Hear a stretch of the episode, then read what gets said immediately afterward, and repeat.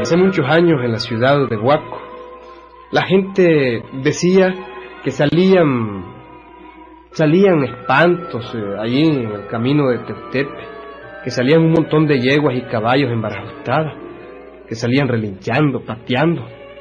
Todo lo que encontraban lo pateaban y atemorizaban a todos los vecinos. Llegaban a la mera plaza de Huaco frente a la iglesia y empezaban a patearse unas a otras, a morderse y a relinchar. Y naturalmente la población cerraba sus puertas tempranito y nadie salía. En la mañana amanecían los cuentos. ¿Oyeron anoche la yeguada? Jodido.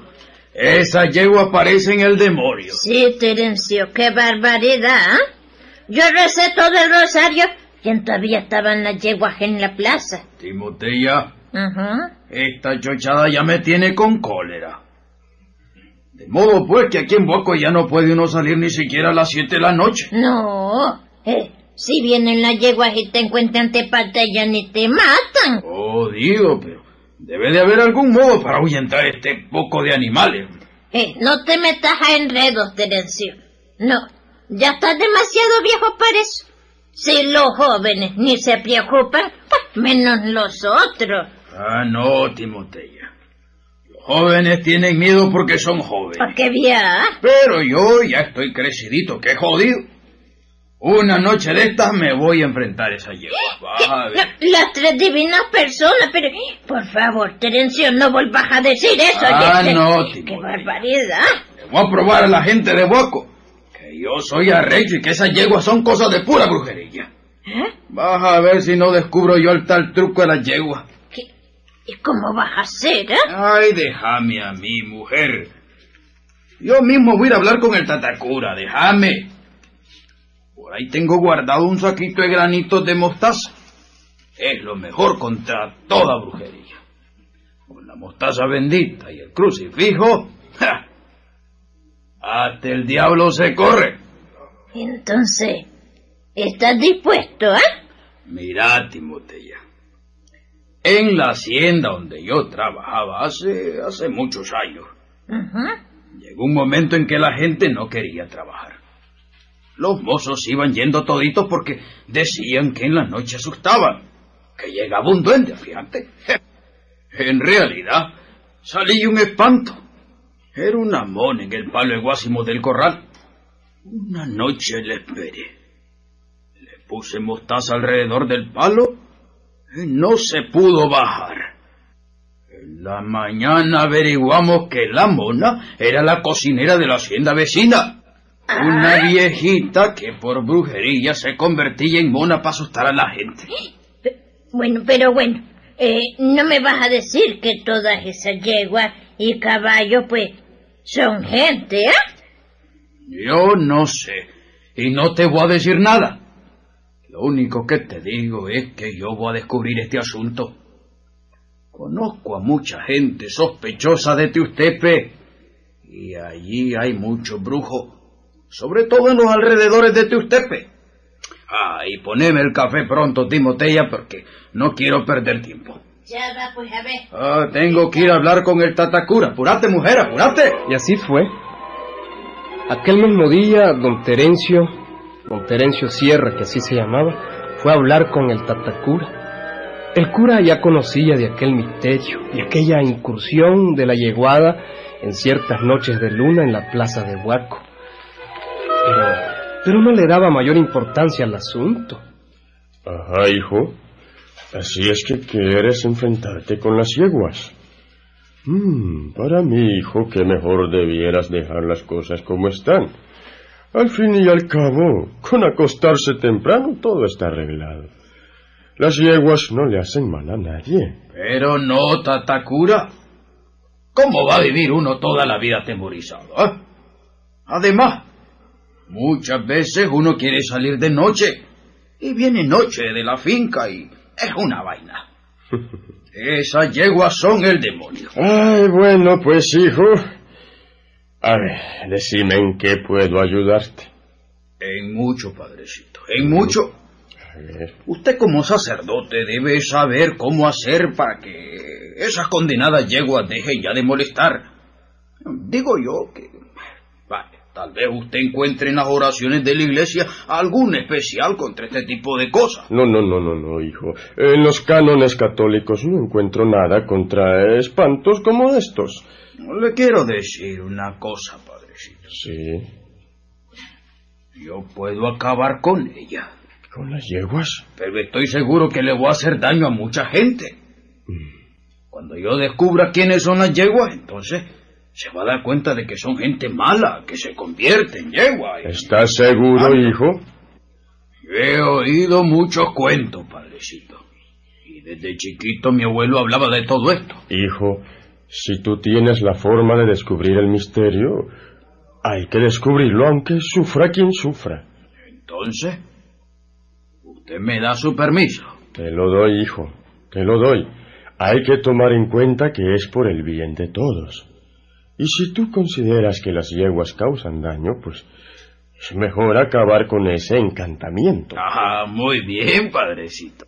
Tengo entonces su permiso. Sí, hijo, tienes mi permiso. Entonces, padrecito, solo quiero pedirle un favor.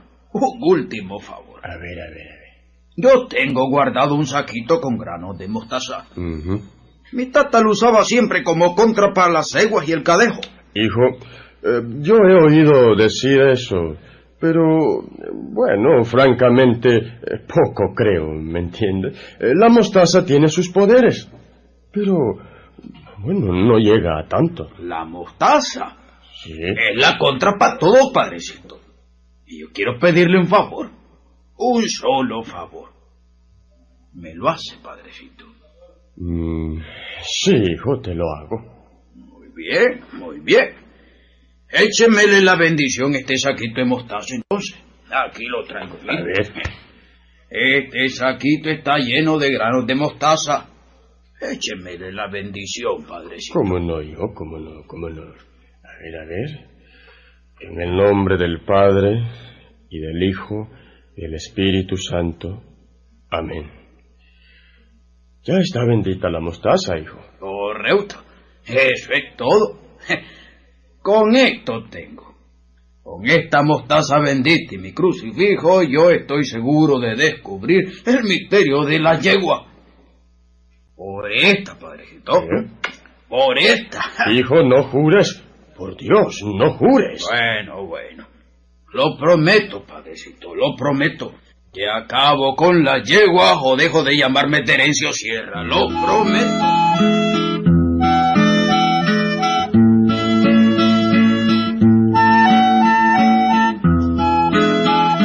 Aquel día Terencio salió de la iglesia ya con la con la mostaza bendecida, sí, y fue para su casa. Ahí tenía un crucifijo y esas eran sus armas principales, la mostaza y el crucifijo. Terencio era viejo y conocía mucho de la vida. Bueno, Timotea. Prepárame un café negro suficiente para estar tomando todo el día. Bueno, Esta noche quiero estar despierto. No quiero dormirme. Hoy es luna tierna y con seguridad las yeguas van a venir otra vez.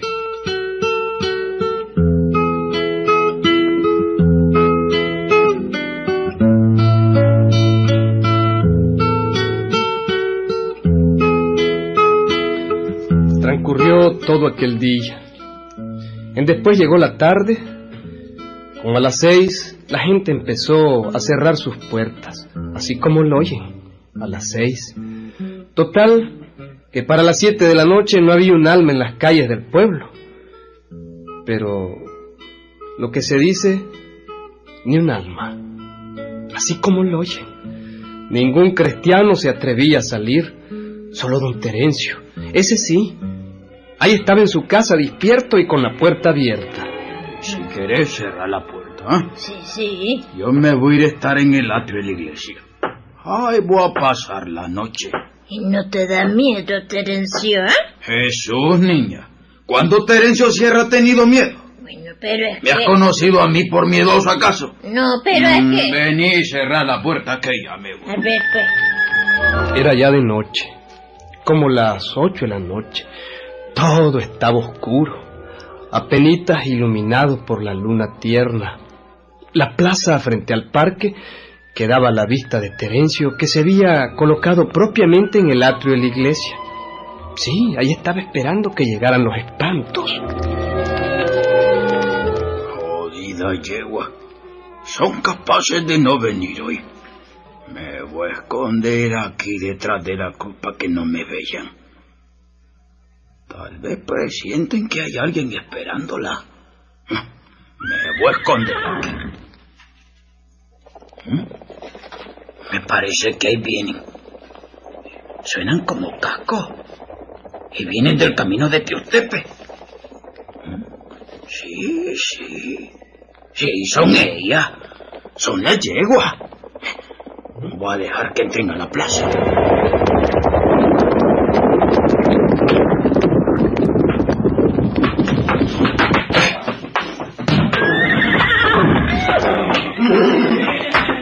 Al ratito, amigo, estaba aquella yeguada llegando a la plaza.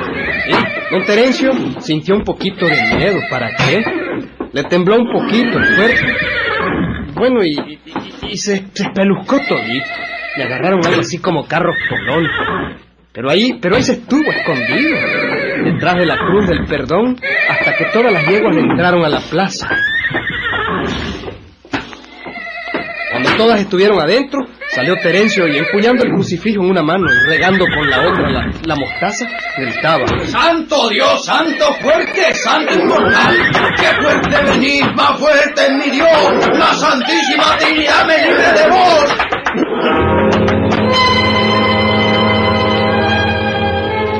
Bueno amigos, y en aquel momento sucedió algo increíble. Sí, aquella manada de 15 yeguas se quedó parada. Parada y... ¡Sas! Todas se convirtieron en gente, sí. Toda la gente se arrodilló a recoger los granos de mostaza. Don Terencio se dijo, ¡Ay, jodido! Ahora toda la noche van a estar recogiendo la mostaza y en la mañana todo el pueblo va a ver quiénes son. Ni en cuatro noches recogerían tanto grano de mostaza. Voy a despertar al Tatacura para que vea y para que predique sobre esto en la mañana. Sí.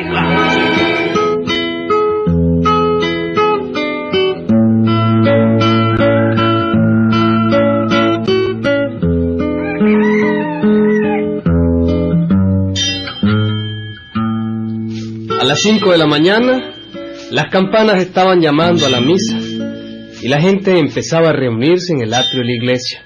Y todos miraron aquella fila de 15 mujeres ancianas recogiendo granitos de mostaza.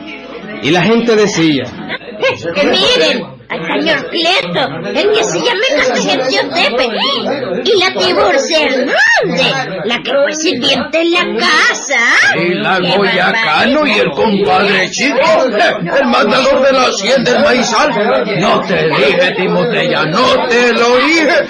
Todos ellos se convierten en caballos y yegua. No te lo dije.